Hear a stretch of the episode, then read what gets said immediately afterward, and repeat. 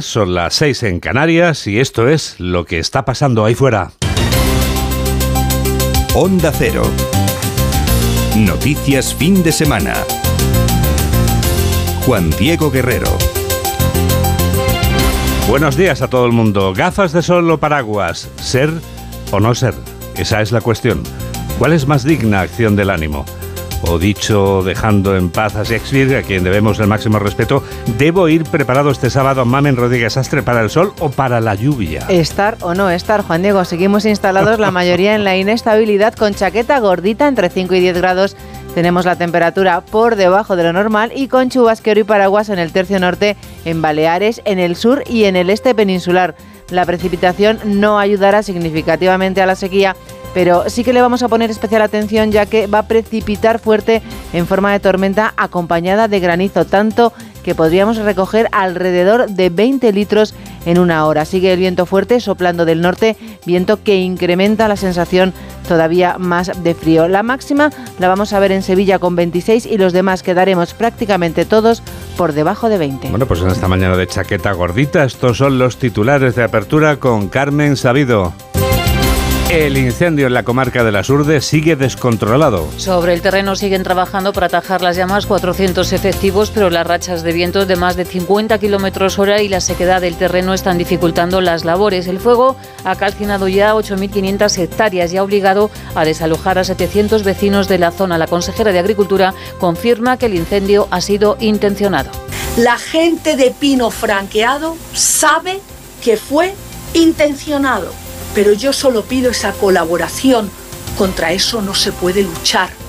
Pero esto no es y no es causado por una circunstancia meteorológica, sino es causado por un terrorista medioambiental o piromano. Jornada de luto en Oviedo por la muerte de las dos mellizas de 12 años. Las menores se precipitaron al vacío desde un sexto piso. La policía investiga un posible caso de suicidio, rastrean las redes sociales y el entorno escolar, ya que descartan que la muerte se deba a un accidente o que hayan participado terceras personas. Policía científica, de policía judicial, están recabando todas las informaciones, como es normal en estos hechos, pero lo que les comento, ¿eh? parece ser que no hay intervención de, de terceras personas y que podemos hablar pues, de un suceso muy trágico y muy lamentable. La Fiscalía pide nueve años de prisión para Luis Medina y 15 para Alberto Luceño por la operación Mascarillas en Madrid. Les acusa de estafa y falsedad y delitos contra la hacienda pública por la venta de material sanitario al ayuntamiento en plena pandemia. El caso Mascarillas se ha colado en la campaña electoral. El ministro Bolaños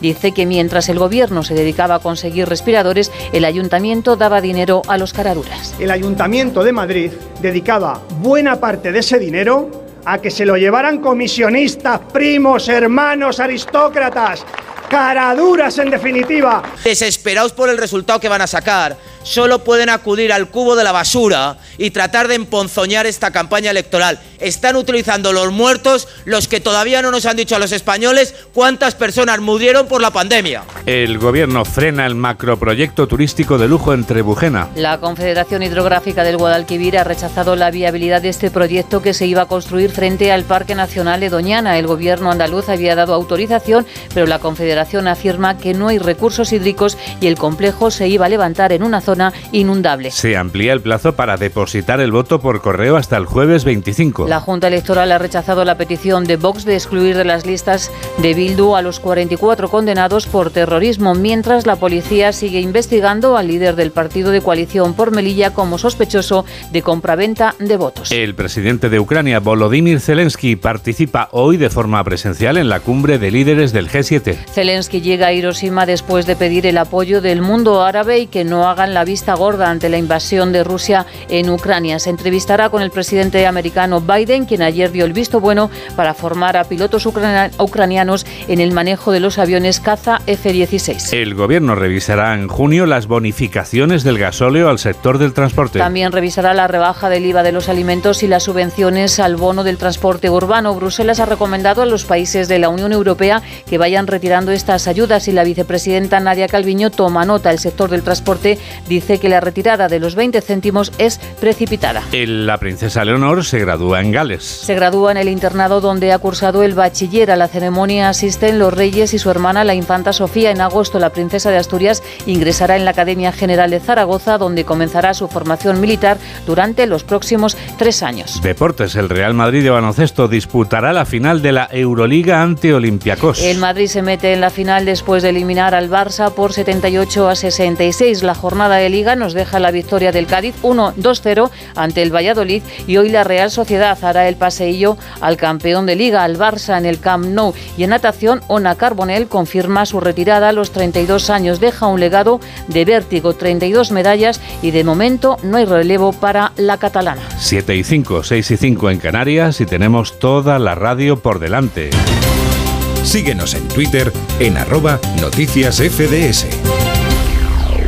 Mens sana, la mente sana que defendían los romanos hace dos mil años es lo que ahora reconocemos necesitar nosotros dos mil años después. Luego nos detendremos a reflexionar sobre la salud mental, pero antes... Antes les contamos el suceso que ha conmocionado a Oviedo y también al resto de España realmente. El ayuntamiento de la capital del Principado de Asturias decretaba este viernes dos días de luto oficial por la muerte de dos niñas mellizas de 12 años que caían al vacío desde un sexto piso, Onda Cero Oviedo, Arturo Tellez. Oviedo empieza su segundo día de luto y todavía bajo el choque emocional de la historia de estas dos niñas de 12 años de origen ruso que perdieron la vida al caer por una ventana de las escaleras del interior del edificio, según ha explicado el portavoz de la Policía Nacional en Asturias. El inspector Pedro Aguado transmitía una de las pocas conclusiones seguras, que no intervino un tercero. Que no hay intervención de, de terceras personas y que podemos hablar pues, de un suceso muy trágico y muy lamentable. Que la ventana que estaba abierta era una ventana que daba a las escaleras interiores del edificio. Los padres de las niñas están siendo asistidos por los servicios eh, psicológicos y, y, incluso por un psiquiatra. La tristeza especialmente alcanzó también al Colegio Público de la Hería, donde estaba el hermano de las menores cuando se produjo el suceso. Otro suceso que les contamos ahora es la voracidad del incendio declarado en el municipio cacereño de Pino Franqueado. El fuego que está asolando las comarcas de las Urdes y Sierra de Gata ha devorado varios miles de hectáreas. Redacción de Onda Cero en Extremadura, Cristina Martínez. El fuego ha arrasado más de 9.000 hectáreas en las Urdes y Gata y se señala al viento como el principal problema al que se están enfrentando en las tareas de extinción, que suman ya más de 400 efectivos con la ayuda de otras comunidades autónomas y del Ministerio. Ya hay distintas localidades evacuadas. El presidente de la Junta de Extremadura, Guillermo Fernández Vara, visitaba la zona. Se eligió muy bien el, ya digo, el, el cuándo, el cómo y el dónde, eh, para saber que las consecuencias que esto iba a tener. ¿no? De momento la situación del incendio es crítica. El segundo y el tercer día son muy importantes para saber eh, cómo van a ir evolucionando, por tanto estamos en los días críticos para saber de, qué estamos hablando de cara al futuro, con vientos de hasta 60 kilómetros eh, por hora, es muy difícil prever cuál vaya a poder ser la, la, evolución. ¿no? Es el primer gran incendio forestal en Extremadura en este 2023 y ha llegado en el mes de mayo. Y en pleno mes de mayo nos enteramos por la vicepresidenta Nadia Calviño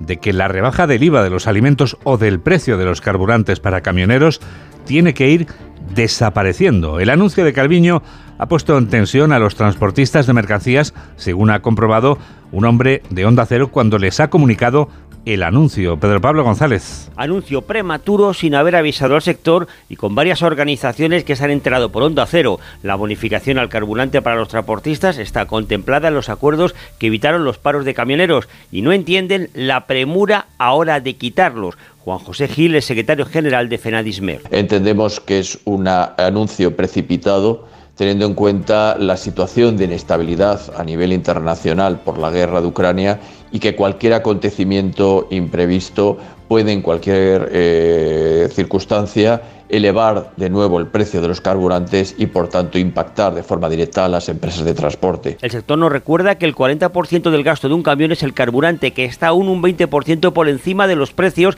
cuando se dispararon tras el inicio de la guerra en Ucrania, un coste al que hay que sumar la subida de los precios de los recambios, camiones nuevos o financiación, lo que supondrá ajustar precios que se cobran a sus clientes. El incendio de Pino Franqueado, del que hemos hablado hace un momento, provocaba que el presidente Pedro Sánchez suspendiera este viernes el acto que tenía previsto celebrar en Badajoz. Ese acto formaba parte de la campaña electoral oficial de la que nos ocupamos ahora mismo. Noticias fin de semana. Juan Diego Guerrero.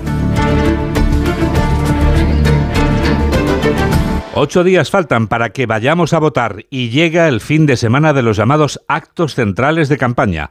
Pedro Sánchez viaja a Valencia y Alberto Núñez Feijó se traslada a Sevilla y a Córdoba.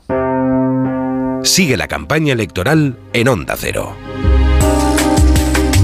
El fiscal pide 15 años de cárcel para Alberto Luceño y 9 años para Luis Medina por el caso Mascarillas. Esto hace que entre en campaña este caso. Lo que pretendían ambos, según el fiscal, era forrarse. Eva Llamazares. En un contexto de extrema necesidad inflaron los precios artificialmente hasta el punto de que en una partida la comisión alcanzó el 148%. La Fiscalía Anticorrupción pide para Alberto Luceño 15 años de cárcel y una multa de más de 5 millones para su socio Luis Medina, 9 años de prisión y 30.000 euros. Les acusa de estafa agravada y falsificación por engañar al Ayuntamiento de Madrid, hinchando precios a base de elevadas comisiones en la compraventa de mascarillas, guantes y test. Parte del material resultó defectuoso. El consistorio pagó 11,9 millones de dólares. Su beneficio fue de casi 6,9. El caso Mascarillas entraba en escena en la campaña, naturalmente. El ministro de la Presidencia, Félix Bolaños, tomaba el relevo del presidente Pedro Sánchez después de que éste cancelara su mitin. Bolaños acusaba al alcalde José Luis Martínez Almeida de dar dinero para mascarillas a unos caraduras. El Ayuntamiento de Madrid dedicaba buena parte de ese dinero a que se lo llevaran comisionistas, primos, hermanos, aristócratas, caraduras en definitiva. Alberto Núñez Feijóo acusaba este viernes a Pedro Sánchez de estar en manos de Bildu, un partido del que debería renegar. El líder de la oposición, en un mitin celebrado en la ciudad coruñesa de Ferrol, denunciaba el ritmo frenético de endeudamiento que mantiene el gobierno de Sánchez. Desde Onda Cero Coruña, Luis Llera. Feijóo acusa al gobierno de un alto volumen de endeudamiento al que puso cifra 1,5 billones de euros y apuntó que desde que es presidente Sánchez la media diaria es de 200 millones. Aseguró que España sufre de manera severa crisis e inflación e hizo cuentas tirando de analogía futbolística. Es inaceptable que España esté a la cola de los 27 países de la Unión Europea. Es inaceptable que en plena crisis, en plena inflación, la más alta de los últimos 40 años, tengamos el gobierno más grande de la historia democrática española, con 22 ministros, dos equipos de fútbol conjuntamente. El Racing de Ferrol y el Deportivo de La Coruña. Aseveró que Sánchez sigue necesitando de Bildu para gobernar, calificando de indigno su comportamiento. Feijó giró ayer por Galicia apoyando las candidaturas locales de Lugo, Pontevedra y Ferrol a las municipales.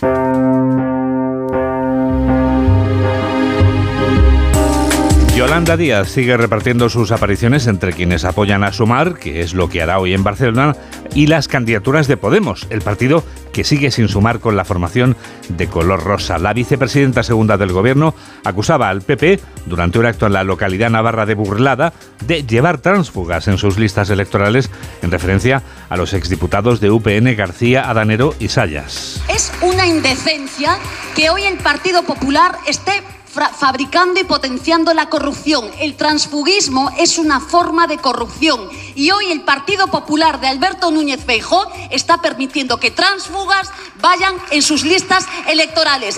Esos que nos decían que iba a caer la reforma laboral, esos que gobiernan contra los trabajadores y las trabajadoras, esos que querían, sí, que los trabajadores y las trabajadoras sufrieran. La ministra Irene Montero participaba este viernes en un acto de Podemos en Murcia, donde metía al PP y al PSOE en el mismo saco, el del bipartidismo. Montero reprochaba a los socialistas con los que gobierna Podemos en coalición, haber pactado la reforma de la ley del sí es sí Onda Cero Murcia, Verónica Martínez. Irene Montero reivindicó en Murcia Unidas Podemos como el único espacio político capaz de sacar adelante medidas que garantizan los derechos, a pesar, según dijo, de la presión mediática, política e incluso de una parte del Poder Judicial. No faltaron reproches de Montero hacia el Partido Socialista por negociar con el Partido Popular la ley del sí es sí y críticas hacia el bipartidismo. De nada sirve pegarse públicamente un día y otro con el Partido Popular, como acostumbran hacer los dos grandes partidos del bipartidismo bipartidismo, si después se pacta con ellos la ley solo sí es sí, o se les permite hacer lo que les da la gana con el Consejo General del Poder Judicial,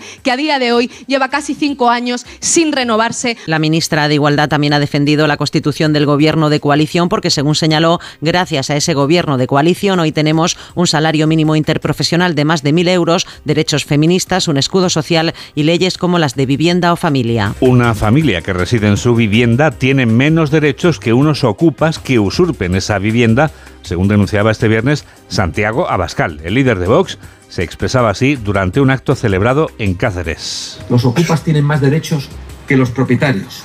Incluso que el gobierno amenaza a las empresas que tienen que contratar la gente para recuperar sus casas. Este gobierno de los servicios públicos que le dice a la gente, si te quitan la casa, no hay un servicio público para defenderte, porque la policía no va a ir. Entonces la gente dice, bueno, pues tengo que acudir a los servicios privados. Pues van a ilegalizarlos. Siete y cuarto, seis y cuarto en Canarias. Sigue la campaña electoral en Onda Cero.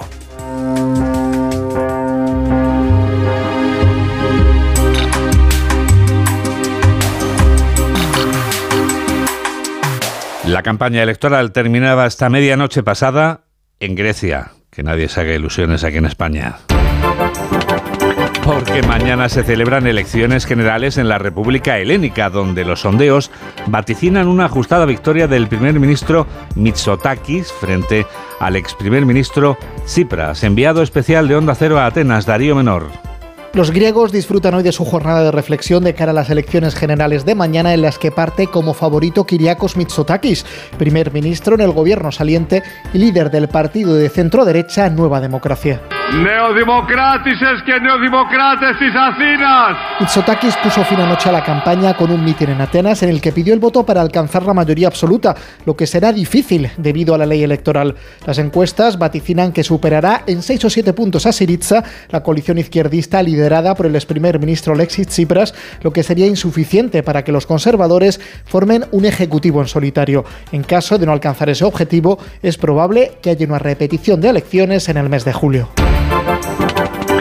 Joe Biden avala la creación de una coalición internacional de aviones de combate para Ucrania. Los pilotos de esta coalición, que cuenta con el beneplácito del presidente estadounidense, se entrenarán en Europa. Corresponsal de Onda Cero en Norteamérica, Agustín Alcalá. La decisión de Joe Biden de permitir que las naciones del G7 envíen sus aviones F-16 y que los pilotos ucranianos sean entrenados en el uso de estos aparatos de guerra norteamericanos es un cambio de postura notable de un presidente muy cauto y que no quiere dar a Vladimir Putin excusa alguna para escalar el conflicto y provocar un enfrentamiento directo entre Rusia y Occidente. Su portavoz del Consejo de Seguridad Nacional, el almirante John Kirby, lo explicaba desde Hiroshima minutos antes de que, ya parece claro, su jefe cambiara de idea. Queremos asegurarnos de que al mismo tiempo de que apoyamos a Ucrania no empeoramos las cosas para los ucranianos dando a Putin lo que busca, provocar una guerra de Occidente contra Rusia o de Rusia contra la OTAN. Volodymyr Zelensky, el presidente ucraniano, que mañana estará en la cumbre del G7 en la ciudad japonesa para pedir más ayuda, ha solicitado insistentemente a Washington los aviones para tener superioridad aérea sobre sus cielos y teme el Pentágono atacar directamente el territorio de Rusia. Sony 18. Onda Cero. Noticias fin de semana.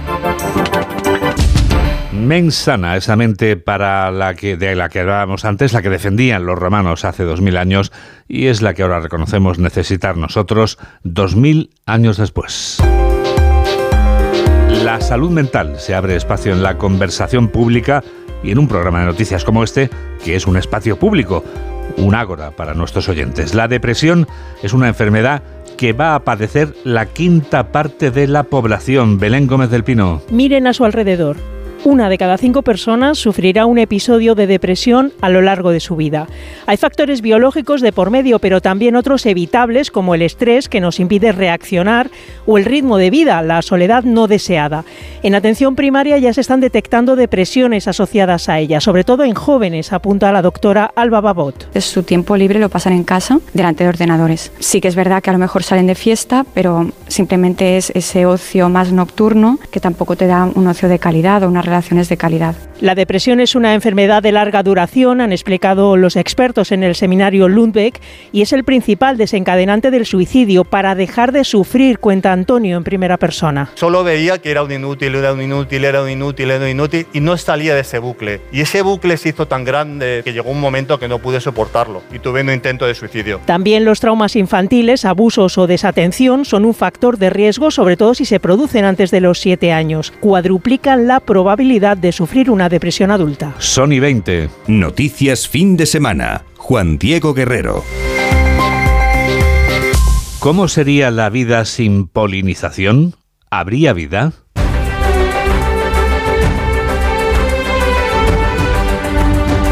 Importancia de la polinización es indiscutible, por eso cobra tanta importancia este Día de las Abejas que hoy se conmemora, pero no se conmemora solo la existencia de unos insectos que son capaces de llevar a cabo la polinización, porque como vamos a descubrir en este reportaje de Laura Gil, también son capaces de adentrarse en el mundo de los sueños.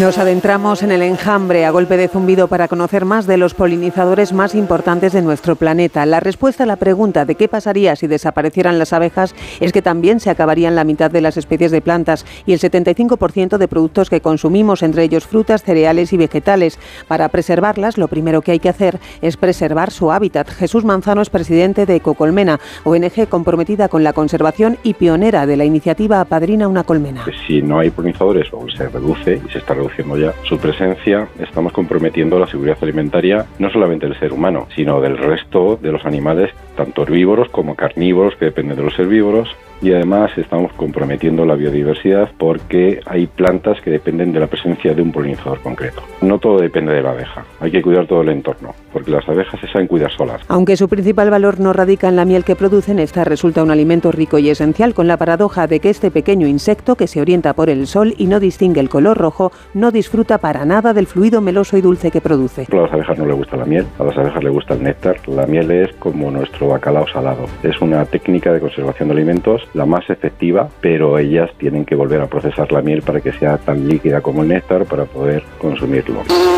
Las acciones en apoyo de estos grandes polinizadores vienen también desde hace unos años de empresas como A3 Media, con iniciativas como la organizada este sábado junto a Ecocolmena. 40 personas a hacer voluntariado van a construir techos vivos para las colmenas para que traten de amortiguar el impacto del sol, de la sequedad de este próximo verano o van a poner las manos en su cuidado. A su cuidado se dirige también su observación por investigadores que han descubierto, por ejemplo, que las abejas experimentan emociones similares a la alegría, la pena y el aburrimiento, además de sensaciones de estrés traumático ante amenazas como el cambio climático, los pesticidas y la avispa asiática. Y lo más romántico de todo, no se descarta que incluso puedan soñar. Y de los sueños a la realidad. Enseguida vamos a relatar algo nuevo de este continente viejo. Hola, soy Iñaki López y yo también escucho noticias fin de semana en Onda Cero con Juan Diego Guerrero.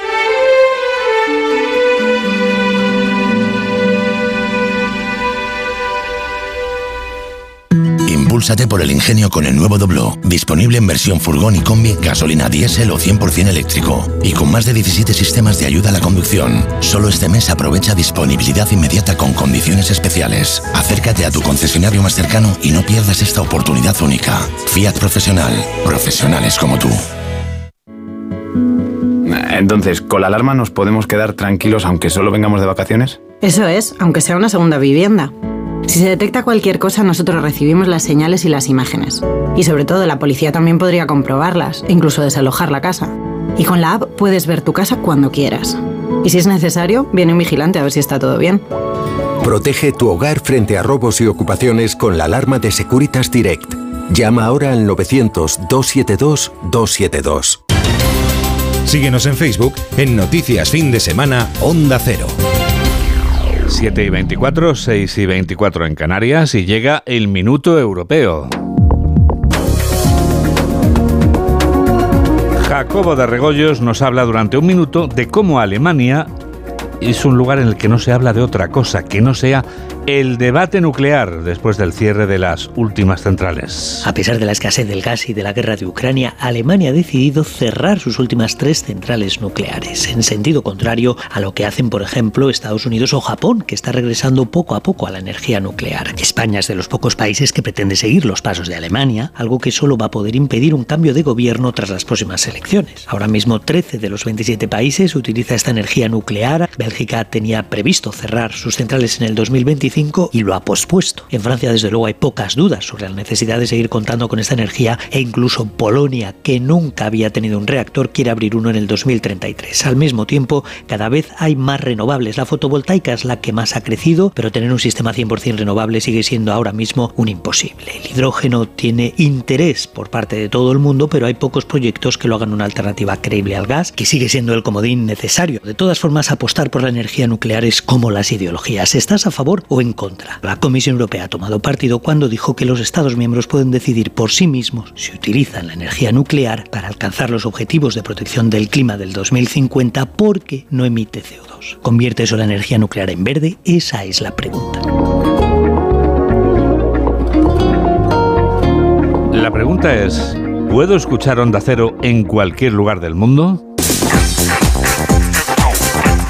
La respuesta es evidentemente sí, gracias a Tecnoticias fin de semana, que es un estilo de vida, una forma de ser que te permite sintonizar ahora este mismo programa o cualquier otro, como nos va a explicar Mamen, estés donde estés. Porque verdad, Mamen, que el lugar en el que uno esté no es impedimento para escuchar Onda Cero. No, llega sin aire, pero puedes escucharlo perfectamente. www.ondacero.es. ¿Qué pones? Noticias fin de semana. ¿Por qué? Porque nos quieres escuchar a nosotros. ¿Por qué? Porque no has madrugado por ejemplo, o porque has tenido una comida a las 2 de la tarde, o por qué, porque te has perdido una de nuestras secciones que son todas interesantísimas. Oye, pues para mí sin resuello, qué bien te has enrollado. ¿Te has dado ¿eh? cuenta? Puedo seguir. Eres una mujer, ¿qué pulmones tiene María del Carmen? Bueno, te hago otra pregunta muy importante. La red social de Facebook, ¿qué nos puedes contar al respecto? En Facebook, estamos en Facebook, claro, Juan Diego. Ahí tenemos que ah. poner en el buscador noticias fin de semana Onda Cero. Primero nos has escuchado y ahora te escuchamos nosotros a ti. Pero tenemos más redes sociales. Por ejemplo, tenemos también Twitter. Twitter, ahí somos arroba noticias FDS. Pues porque somos los de noticias fin, de, semana. Con esa alegría que te caracteriza también, por favor, invítanos, invita a ese oyente, a esa oyente que está ahora mismo meditabundo. Me uno a Insta, tenemos grupo en Insta. Claro, guerrero-juan Pero hay más, tenemos también una playlist, tenemos una lista de canciones, ¿eh? tenemos toda la recopilación de la música que suena durante la temporada. ¿Dónde está, Mamen? En Spotify tienes que poner Noticias FDS Canciones 22-23. A bordo de este tren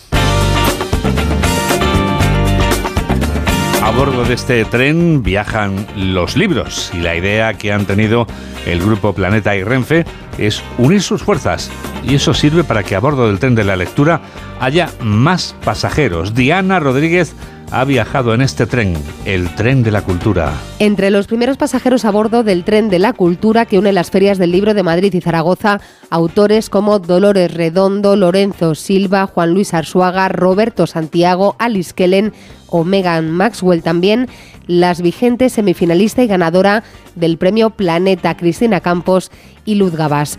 Una iniciativa puesta en marcha cuando queda menos de una semana para que se inaugure la Feria del Libro de Madrid. Eva Orue es su directora. Gracias por hacer que las ferias sean el sitio más reventón de la cultura popular de este país. El año pasado en Madrid tuvimos 3.100.000 visitas, no visitantes, visitas. El llamado Tren de la Cultura, iniciativa del Grupo Planeta y Renfe, cambiará cada año de ciudad en una clara voluntad de descentralizar y movilizar la lectura. Este sábado es cuando se clausura el Festival de Cannes, pero de Cannes escrito C-A-N-S. Ese es el festival que nos ocupa. Es un certamen de cine que se celebra en una parroquia perteneciente a un municipio de 20.000 habitantes situado cerca de la ciudad pontevedresa de Vigo y precisamente desde Onda Cero Vigo nos lo cuenta Luis Cerdeira. El festival que se celebra en Cans, una pequeña parroquia del municipio pontevedrés de Porriño, cumple en este 2023 20 años. Es una edición especial de algo que se inició de una forma muy modesta y casi como una broma por la semejanza en la pronunciación con la ciudad francesa donde se celebra el glamuroso Festival de Cine. Hoy en día es el principal festival del audiovisual gallego y su principal característica es que no hay grandes salas de proyección. Las películas se proyectan en los bajos de las casas de los vecinos junto a los aperos de labranza y las charlas y las conferencias con directores y actores se desarrollan en los campos. El transporte oficial es el chimpín, un pequeño tractor que sirve para moverse por la parroquia. La implicación de los vecinos, que es el 100%, nos dejan sus galpones, nos dejan sus chimpines, nos dejan sus casas, nos dejan su licor café. Su principal premio es el Pedigrí de Oro, que este año recae en un asiduo al festival desde sus primeras ediciones. Luis Aera Goya al mejor actor de reparto por Asbestas.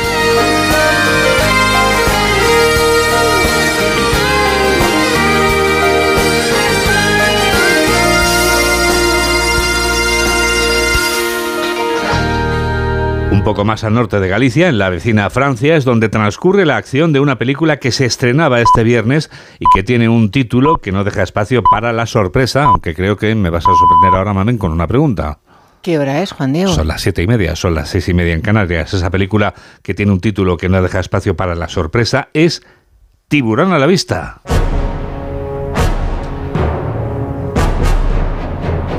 Claro está, a pronunciar el sustantivo con el que conocemos a ese escualo voraz de boca grande, provista de varias filas de dientes, ha sido pronunciar su nombre y se nos ha venido a la cabeza una película que convirtió a su director en estrella de Hollywood, que se llama precisamente como ese pez del suborden de los escuálidos.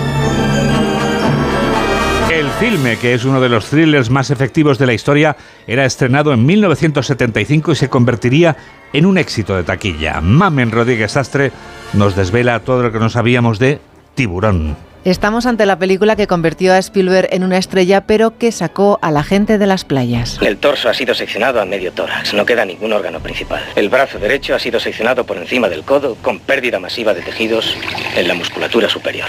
El hueso está parcialmente descarnado. El brazo derecho, la cabeza, hombros y esternón y parte de las costillas están intactos. Esto no lo hace una hélice, ni un arrecife de coral, ni ningún Jack el destripador, sino un tiburón. Construyeron tres tiburones casi un metro más grande que el mayor de los conocidos. Pesaban una tonelada y costaron 200 mil dólares. Yo les pescaré a ese animal, cosa que no será fácil. Los 10 mil dólares han de ser para mí solo. Y tendrán la cabeza, la cola y el animal entero. La cola, la boca y los ojos se movían gracias a 20 motores hidráulicos y eléctricos, miles de cables y tubos y barras de acero flexibles. Es un gran blanco, Larry. Uno enorme. Y cualquier experto en tiburones te dirá que es un devorador de hombres. La situación, según las apariencias, es que un gran tiburón blanco se ha adueñado de las aguas de la isla Emity y seguirá nutriéndose en ellas mientras encuentre bastantes provisiones. Y continuarán sus fechorías. Hemos sufrido tres ataques, dos muertes en una semana y seguirán otras como ya ocurrió una vez en la playa de Jersey. En 1916 hubo cinco muertos. En una semana de los nadadores. Pero no fue fácil. Al meterlos en el agua, dos se estropearon y el tercero no funcionó del todo. Emity es una ciudad de veraneo. Los veraneantes dejan muchos dólares. Si no pueden venir a bañarse aquí, entonces irán a las playas de Cabo Cod, Nueva Hampton, Long Island. Todo es cuestión de psicología. Gritas barracuda y todo el mundo dice, bueno, ¿y qué? Gritas tiburón y cunde el pánico y adiós temporada de verano. Al pueblo en el que se rodó el film no le hizo nada de gracia que desembarcaran allí Spielberg y su troupe, así que se dedicaron a boicotear la producción. Dispararon contra la cabaña del protagonista, triplicaron los precios, cerraron las ferreterías, etcétera, etcétera, etcétera. ¡Apártate de ahí, maldito loco! ¿Es que quieres hundirnos, pedazo de animal? El mar es de todos. Yo me pongo donde me da la gana. ¿Pero qué haces, ese chiflado? ¿Quién te ha enseñado a maniobrar? ¡A la borra! ¿Qué ha sido? ¡El de dinamita! ¡Idiota! Pero hubo más problemas. El cambiante color del mar, el viento y los cambios de tiempo provocaron la modificación de varias secuencias. ¡Todo el mundo! ¡Fuera La película daba tanto miedo que la escena de la muerte de Alex, el chico de la colchoneta, se cortó para asegurarse la calificación para todos los públicos. Es cierto que los tiburones atacan con preferencia en aguas de un metro de profundidad y a pocos metros de la playa. Así es. Ese tiburón sigue merodeando por el lugar donde sabe que hay buena comida hasta que ésta se acaba, ¿no es cierto? Eso se llama territorialidad. Poco después del estreno bajó la afluencia a las playas. Aquellos que se atrevieron, la mayoría aseguró haber visto escualos mientras nadaban. Que no cunda el pánico. Aquí estáis a salvo en la radio. Dentro de unos segundos llega la revista de prensa. Hola, soy Elena Gijón. Yo también escucho Noticias Fin de Semana con Juan Diego Guerrero. Entonces con la alarma avisáis directamente a la policía. Sí, sí, si hay un peligro real avisamos al instante, pero también vamos hablando con usted, ¿m? en todo momento. Además, mire, aquí tiene un botón SOS para avisarnos de lo que sea, ¿de acuerdo? Y si hace falta enviamos a un vigilante a ver si está todo bien. Las veces que haga falta.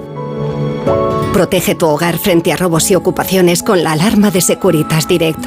Llama ahora al 900-272-272. Un día te levantas y dices, Se acabó, me tiño el pelo de azul. o mejor, Mañana cambio de trabajo o de profesión. o incluso, No eres tú, soy yo. si una pequeña revolución te alegra la vida, los Easy Days Revolution cambiarán tu movilidad con ventajas revolucionarias. No nos mires y súbete hasta el 24 de mayo. Citroën. Condiciones en citroen.es. Síguenos en Twitter en arroba noticias FDS. Claro que sí, la revista de prensa ya está aquí.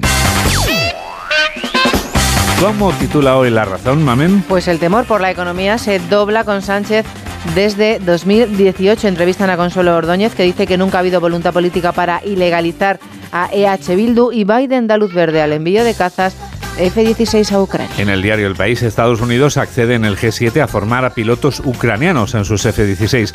Decenas de investigados por el fraude en el voto por correo de Melilla. El gobierno declara inviable la urbanización junto a Doñana y entrevista con Guillermo Lasso, presidente de Ecuador, que dice he escogido seis meses en el purgatorio en vez de dos años en el infierno. En el periódico de Cataluña, el Estado ingresó 23.000 millones más por la inflación. Trías que emplaza a Colboni a decir si hará de nuevo alcaldesa a Colau, Cataluña, que aún tiene 250 coles e institutos con barreras arquitectónicas y partido inédito entre mozos y futbolistas gitanos en la Gypsy Kings. Son menos 23. Titulares de ABC simularon ir al colegio y se precipitaron al vacío. Habla de las mellizas de 12 años que perdían la vida ayer en Oviedo. El G7 pacta sanciones para asfixiar la maquinaria de guerra de Rusia y el PP podrá recuperar con el apoyo de Vox la estratégica alcaldía de Valencia, según el sondeo que publica hoy este periódico. En el mundo, Marlasca pidió al PP una medalla policial para otro amigo que organizaba cursos a jueces. Investigan si una de las niñas incitó a su melliza al suicidio. Paje pelea por dos diputados con PP y Vox para evitar el vuelco en Castilla-La Mancha. Entrevistan a Juan Lobato. Dice que en las últimas décadas el Partido Socialista no se ha adaptado al cambio en Madrid. Y por último, Juan Diego, la Euroliga, un descomunal Tabarés fulmina al Barça 66-78 y lleva al Madrid a la final ante el Olympiacos. En la vanguardia, el Barça cae con estrépito ante el Madrid, es uno de los titulares. El más destacado es Biden abre el G7 con el anuncio de una mayor implicación en Ucrania. Y otro titular más de la vanguardia es PSOE y PP temen la alta abstención tras una semana de bronca política. Pero tú has encontrado más cosas, María del Carmen, en los suplementos y periódicos de este sábado, ¿verdad? Madre mía, Kim Basinger es abuela, Juan Diego. ¿Qué me estás contando, por, Por favor? favor. ¿Cómo pasa el tiempo? No quiero pensarlo, no por ella, sino también por mí, que me da miedo, me inquieta, me atormenta, me perturba. ¿Te acuerdas que tiene una hija que se llamaba Irlanda? Yeah. Pues ha sido mami. Enhorabuena. Ha dado a luz a una niña y ha hecho abuelos a Alec Baldwin, ¿te acuerdas que es que era el padre? Y a. Kim Basinger, que es su madre. Kim tiene, ¿cuántos años tiene Kim? Que parece por aquí, 69, Alec 65 y su hija Irlanda, que ha sido madre de una pequeña a la que ha llamado Holanda. Parece Naciones Unidas Sí, esa es familia. Qué barbaridad. Bueno, de momento parece Europa. Porque ponen nombres europeos. Cualquier día de estos nace Singapur o, o Ecuador. Yo no sé. quiero que alguien le ponga a su hijo Guadalajara. Ah, Por ejemplo. ¿Sí? ¿Y Nueva Zelanda? ¿No te gusta el supuesto? Sí, pero Nueva- yo es que tiro más para aquí, para Sí, casa. Claro, claro, sí. Sí que sí. Incluso Huesca. Huesca. O bonito. Toledo. Toledo, muy bonito. bonito, Muy bonito, Toledo. Zamora. También. Sí, que es que si seguimos todos los nombres de ciudades o pueblos de España son susceptibles de ser nombres. Ciudad Real es que es muy largo, imagínate regañarle. Ciudad Real. Claro, es que es más largo. sí. Bueno, qué bonito Bueno. el verbo regañar. regañar. Se está perdiendo mucho regañar, ¿eh? Bueno, pues nada, vamos a seguir, Juan Diego. Venga, vamos a felicitar, adelantamos, ya que tiene adelantamos. 69 años Kim Basinger, Sí. vamos a felicitar a Albano, que hoy cumple 80. Hombre, por favor. Felicidades, vamos a soplar velas. Y Albano. 77 Cher. Fíjate que yo pensaba que Cher tenía más. Más que Albano. Sí. Sí, quería la hermana mayor de Albano. Bueno, Bueno, en cualquier caso no supera a Joan Collis, que sopla 90 años Madre el mía. martes que viene, Juan bueno, por Diego. Ha publicado una docena de libros y ha vendido más de 50 millones de ejemplares. qué éxito. Espectacular. Y bueno, y la mujer ahí sigue trabajando. Por supuesto. Como Harrison Ford, que le han También dado su merecido premio en el Festival de Cannes, a la vez que eh, han visto el último Indiana Jones, Es el verdad, sí, quinto. el que se estrena aquí a final del mes de junio, justo el 30 de junio, se estrena en las pantallas españolas. La quinta ya de Harrison Ford en Indiana Jones y la que cierra, según tengo entendido, su participación porque creo que Spielberg ya ha decretado el final de, de este ciclo de las cinco películas de Indiana Jones que tan buenos ratos nos han hecho pasar en el cine, indiscutiblemente. Indiana Jones, Harrison Ford ha sido protagonista en el festival. También Caris Z. Douglas, Juan Diego, que es la hija de, De de Michael Douglas Douglas. Douglas, que es Douglas. Douglas Douglas, no Douglas o sabemos. Douglas, según se mire, ¿no? Sí. Y de su mujer, de Catherine Zeta Jones, que ha sido la auténtica protagonista, dice la nueva Nepo Baby que ha eclipsado a mamá, la hija de Michael y de Catherine, ha sido la sensación de Cans, guapa, talentosa, y encima dicen que canta Shallow, Juan Diego, casi como Lady Gaga. Bueno, bueno, por, favor. esta chica lo tiene todo. Eh, Espectacular. Bueno. Pero ¿sabes cuál ha sido la polémica en el Festival de Cannes? ¿Cuál ha sido? La larga duración de las películas, Juan Diego. Ese, ese asunto que a ti y a mí nos inquieta, nos atormenta, nos perturba, Dice- es un, un asunto para el debate, es muy interesante. ¿eh? Los trabajos de Steve McQueen y de Scorsese superan las tres horas. Vamos a ver. Es que, claro, hay que irse ya comido, cenado, en fin, hay que ir al baño. eh, claro, es que tres horas dedicadas a la película requieren tiempo, ¿eh? Requieren Sí, tiempo. requieren lo. Te tiene lo que suyo. gustar mucho la película, ¿eh? Sí. En fin, yo recuerdo aquella época, en una galaxia muy, muy lejana, hace mucho tiempo, en la que Sicilia, 1923. Sí, las películas duraban una hora y media. ¿Tú Ah, recuerdas sí, aquellos sí, tiempos? Bueno, me estoy volviendo viejo. No, avancemos. Incluso hay alguna plataforma que te dice películas de menos de 1,5. Eso es tremendo. Sí, sí, sí, sí. En fin, bueno. Nunca se sabe. Bueno, más cosas. Amanda Lear, ¿te acuerdas de Amanda Hombre, Lear? Amanda Diego? Lear, por favor. Dice, me analizaron el pelo de mi pubis y dijeron que era mujer. Inquietante. Es inquietante el titular. Sí, sí, sí, sí, Sí. sí. El que he le contenido interese. la respiración cuando te he oído, porque no sabía que podía venir después. Qué bárbaro. Al que le interese, la otra crónica del mundo tiene sí. hoy toda la información sobre esta Ti- señora Tiene todo el que periódico fue por delante y toda la radio por delante, vamos. una de las disco queens más populares, grabó 20 discos y vendió 28 millones. Paco Rabán, Juan Diego la presentó y Dalí la convirtió en su musa. Tuvo su propia habitación en el castillo de Pubel donde vivieron una gran historia de amor que incluía, como no, a quién? A Gala, claro. Ahí estaban los tres juntos y revueltos. Bueno, pues Chanel le pagó un dineral por su Follow Me, que ha vuelto a las listas de éxitos de Alemania y de Corea del Sur. Ella vive ahora, Juan Diego, en el sur de Francia, donde le ha contado en exclusiva a la otra crónica del mundo lo del pelo. Sí. Y, y- Llevas un ritmo en esta revista de prensa que en este minuto y medio que falta para que acabe, no sé qué más puedes contar Madre que mía, supere ¿qué lo de Amanda? Lear, ¿eh? ¿Qué Bueno, es cuento? difícil de superar lo de Amanda es Lear, ¿eh? difícil de superar. Bueno, llevas un, un tren y una. Bueno, te puedo contar, por ejemplo, que Gloria Camila se ha operado los ojos. Gloria K se ha operado los Y tú- ojos. tú dices, ¿por qué? ¿No ve? ¿Por qué? Eh, me pregunto, ¿tiene ¿Es muy tipo- jovencita? Sí. No, no. No. No le gustaba su color. No Parece ser que era marrón y ella los quería verdes. Se los ha operado y se los ha puesto verdes. Bueno, Pues nada, a ver si nos enseña sus ojos y podemos opinar los demás, Sí, ¿qué nos sí, parece? sí, si está más mona o no está más mona. Me imagino que ella querría estar mejor, no le gustaba. Bueno, en fin, cada uno es libre de invertir el dinero en lo que mejor le parezca.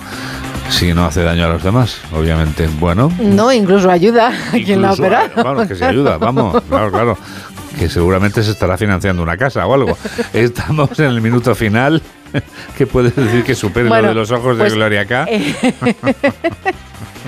en, en el periódico La Razón puedes ver los políticos más elegantes, Juan Diego, Bueno, bueno, bueno. por ejemplo, y puedes enterarte del cotilleo de la semana. Veamos. Tamara Falcó que no tiene vestido de novia. ¿Qué me estás contando? Ha habido 56 diseñadores, firmas españolas ¿Perdón? que se han ofrecido y le han Por dicho, favor. eh, elígeme a mí. Elígeme a mí, elígeme a mí. Y no. No, ella tras la experiencia que ha tenido con las anteriores, Juan Diego, en las que su madre llegó a decirla cuando la vio bajar en la tercera prueba del vestido, así no te puedes casar. Madre mía. Imagínate ese momento. Qué o sea, presión, por qué favor. drama, Qué presión. qué horror. Y como me dices tú a veces, Pero bueno, es que había tanta gente viéndola. Estaba mami, estaba su cuñada, estaba eh, su hermana Ana Boyer, estaba su estilista, estaba un diseñador amigo. la pregunta es, Era ¿qui- como un ¿quién, bautizo. quién no estaba de la familia? Imagínate en ese momento en el que ella baja y mami dice, por ahí no. Así no te puedes Así casar.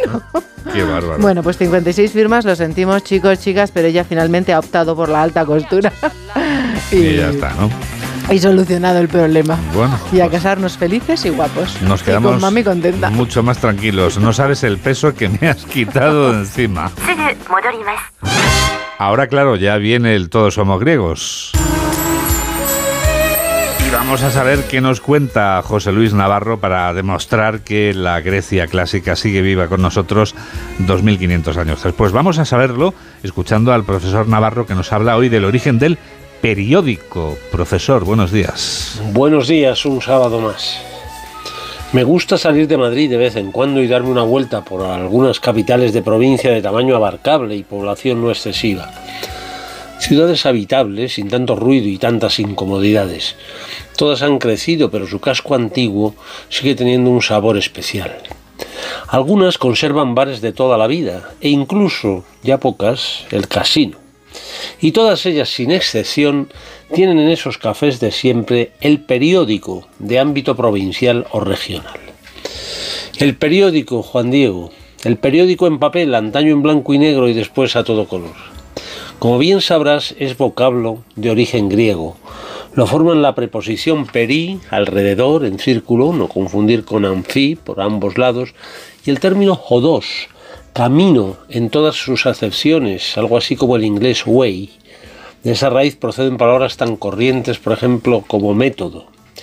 Período significa literalmente camino circular. Y el camino circular por antonomasia es el que marcan las 24 horas del reloj. ¿Y cuándo se publica el periódico? Cada día. Por eso se llama también diario. Y algunos mantienen ese nombre en su cabecera. He visto recientemente el diario de Navarra en uno de mis últimos viajes fuera de Madrid. Gran placer.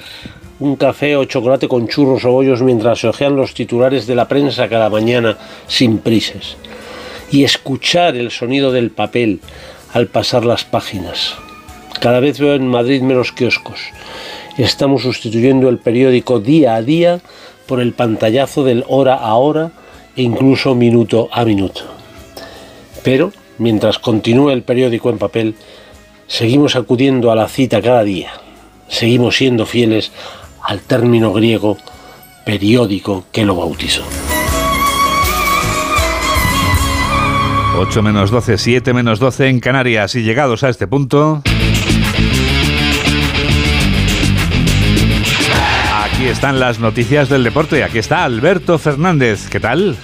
Muy buenos días, Juan Diego. El Real Madrid venció anoche en Kaunas al Barcelona en un gran partido 6-6-7-8 para meterse en la final de la Euroliga de baloncesto. Los de Chus Mateo tuvieron que remontar con un tercer cuarto decisivo para que en el último tanto Sergio Rodríguez como Eddie Tavares volvieran a ser diferenciales. No, todos lo sabemos. Sabemos que, que, bueno, que jugar una, una Final Four es muy difícil, llegar hasta aquí y después, pues, eh, lógicamente, tienes que ganar la semifinal, pero, pero sabes que, que el premio es en el, el domingo, así que todos tenemos que estar muy tranquilos porque lo hemos hecho bien y ahora a preparar, a preparar la final para, para afrontar las mejores condiciones. He sabido manejar esos momentos malos y, y- y seguir consistente en el partido.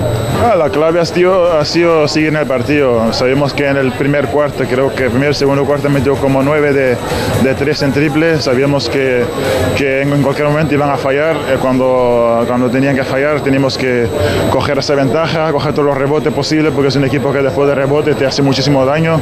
Y hemos sabido controlar eso y eso nos ha ayudado. Los azulgrana vuelven a caer en semifinales contra el conjunto blanco, igual que la pasada temporada. Una de sus estrellas, Nikola Mirotic, asumía la culpa. Probablemente para mí el día más duro de mi, de mi carrera, Ah, tengo que decirlo porque no, no hay muchas oportu- oportunidades como, como estas, ya han, han sido muchas ah, perdidas, una más en un año que, fin piensas que las cosas van a salir bien, que deben salir bien, ¿no? Ah, siento que he fallado obviamente al equipo, a, a la afición y, y, y pido perdón por eso, pido perdón por eso y, y felicito a Real Madrid. La final será mañana ante Olympiacos. Los griegos vencieron ayer en la otra semifinal al debutante Mónaco. En fútbol, anoche comenzó la jornada número 35 en Primera División con la victoria del Cádiz 2 a 0 sobre el Real Valladolid gracias al doblete de Teo Bongondá. Los amarillos se quedan con 38 puntos, 3 por encima del descenso y deja al Pucela con 35, solo uno por encima de los puestos de peligro. Por el Radio Estadio anoche se pasó el protagonista amarillo, Bongondá. Sí, creo que todo el mundo lo sabíamos, era, era una final y, era un partido muy, muy importante para todo el mundo, así que creo que hemos sufrido bastante las dos, tres últimas semanas y hoy eh, con la ayuda de la afición todo el mundo no- nos ayudó y al final, al final bueno, la victoria no, no, no vale muy bien, ¿no? El Getafe recibe hoy a las seis y media al Elche en el Coliseum. Si los de Bordalás ganan, saldrán de puestos de descenso. Es un partido vital, clave, es una final para nosotros. Eh, no es que lo diga yo, eh, así lo tenemos todos en mente, eh, no solamente el equipo, los jugadores, la afición, todos tenemos muy claro que el partido de mañana es muy, muy, muy importante. A la misma hora, el Almería recibe al Mallorca. Una victoria colocaría a los de Rubi con 39 puntos, alejándose aún más de los puestos de peligro. Bueno, a ver, ánimos a tope. Eh, en principio quedan cuatro partidos y no hay tiempo que perder en, desánimo. El equipo está con muchas ganas de que llegue mañana, porque sabe que si gana da, un paso al frente muy importante, pero nosotros estamos pensando en que si nosotros hacemos un buen partido, eh, lo podemos sacar y, y veremos eh, el final cerquita. Antes, a las 2 de la tarde, Girona-Villarreal. A las 4 y cuarto, el Athletic de Bilbao recibe al Celta de Vigo. Y a las 9 de la noche, el campeón reciente, el Barça, recibe a la Real Sociedad en el Camp Nou. Este es Xavi Hernández.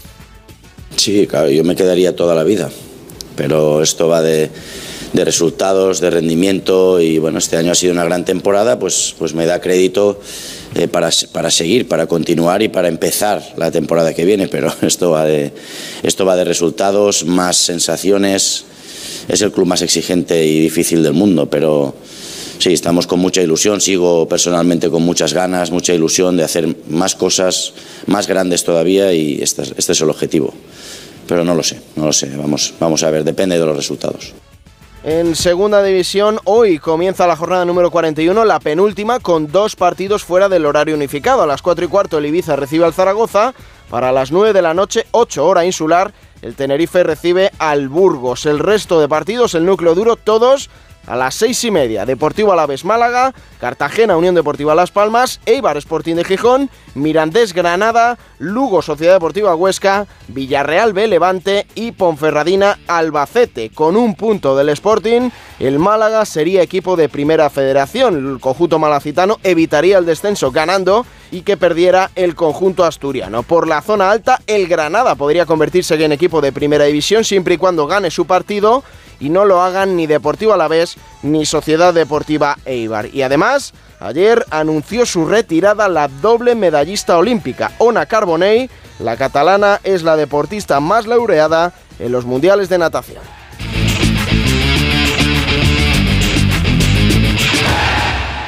Ocho menos siete, siete menos siete en Canarias. Estos son los titulares de cierre con Carmen Sabido y Mamen Rodríguez Astre. El incendio en la comarca de las Urdes sigue descontrolado y ha calcinado ya 8.500 hectáreas. Sobre el terreno siguen trabajando 400 efectivos, pero las rachas de viento de más de 50 kilómetros hora están dificultando las labores. El fuego ha obligado a desalojar a 700 vecinos de la zona. Jornada de luto en Oviedo por la muerte de las mellizas Anastasia y Alejandra tras precipitarse al vacío desde un sexto piso. La policía investiga un posible caso de suicidio, rastrea las redes sociales y el entorno escolar, ya que descarta que la muerte se deba a un accidente o que hayan participado terceras personas. La Fiscalía pide nueve años de prisión para Luis Medina y 15 para Alberto Luceño por la operación Mascarillas en Madrid. Les acusa de estafa, falsedad y delitos contra la hacienda pública por la venta de material sanitario al ayuntamiento en plena pandemia. La Fiscalía afirma que Medina y Luceño inflaron los precios. El gobierno frena la construcción del macro, macroproyecto turístico de lujo frente al Parque Doñana en Trebujena. La Confederación Hidrográfica del Guadalquivir rechaza la viabilidad de este proyecto porque no hay recursos hídricos y el complejo se iba a levantar en una zona inundable. Los líderes políticos aceleran para captar el voto de los indecisos en el Ecuador de la campaña. Pedro Sánchez vuelve a Valencia por tercera vez en un mes para reforzar a Chimo Puig y Alberto Núñez Feijóo visitará la Feria de Córdoba y dará mitin en Sevilla. El presidente de Ucrania, Zelensky, participa hoy de forma presencial en la cumbre del, G del G7 en Hiroshima. Zelensky llega a Hiroshima después de que el presidente americano Biden haya dado el visto bueno para formar a pilotos ucranianos en el manejo de los aviones caza F-16. Y el día nos trae nubes que dejarán chubascos y tormentas fuertes en el área del Mediterráneo y Andalucía, lluvias también en Mallorca, en la cordillera Cantábrica y Navarra. Las temperaturas sin cambios, la máxima la marcará Córdoba 27 grados y en Segovia se levantan con frío un grado. Esto es... Esto es España y este es Edu García. Hola Edu. ¿Qué tal Juan Diego? Muy buenos días. Nos hemos acomodado los medios en exceso y deberíamos reconocerlo. Un usuario de Twitter lanza un gráfico sobre los hábitos de ducha en Europa y replicamos como eco en la montaña. Pone Wikipedia en el pantallazo, pero da igual. Para un articulito debe dar que además los españoles no salimos mal del todo. He buscado veracidad a los datos y como no la he hallado, no sigo. Pero me sirve la percha para colgar un patrón sobre hábitos saludables. Diagnosticados como adictos al azúcar, a la sal, a los procesados a las bebidas de colores.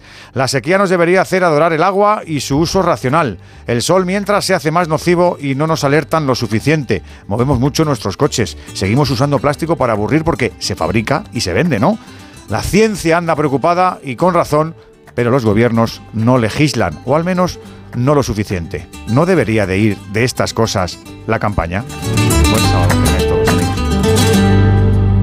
Mamen Rodríguez Astre es quien produce y Miguel Jurado es quien realiza este programa de noticias aquí en Onda Cero, en la radio. Tendremos otra edición a las 2 de la tarde, a la 1 en Canarias. Hay que ver cómo pasa el tiempo y cómo he vuelto a equivocarme porque es Sergio Monforte quien realiza este programa de noticias. Claro, estoy acostumbrado a Miguel Jurado.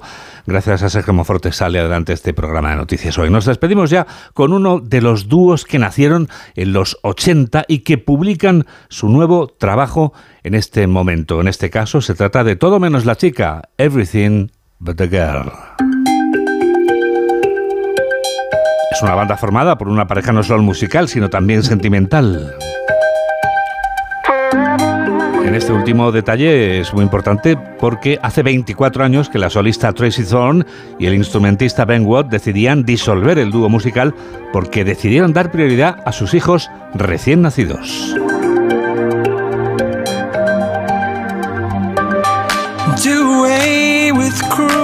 Ahora, 24 años después, han decidido volver con este flamante álbum en el que conviven baladas, tiempos medios y piezas bailables de pop electrónico como este Forever, para siempre. Gracias por estar a ese lado de la radio en la que enseguida comienza Por fin no es lunes con Jaime Cantizano. Que la radio te acompañe.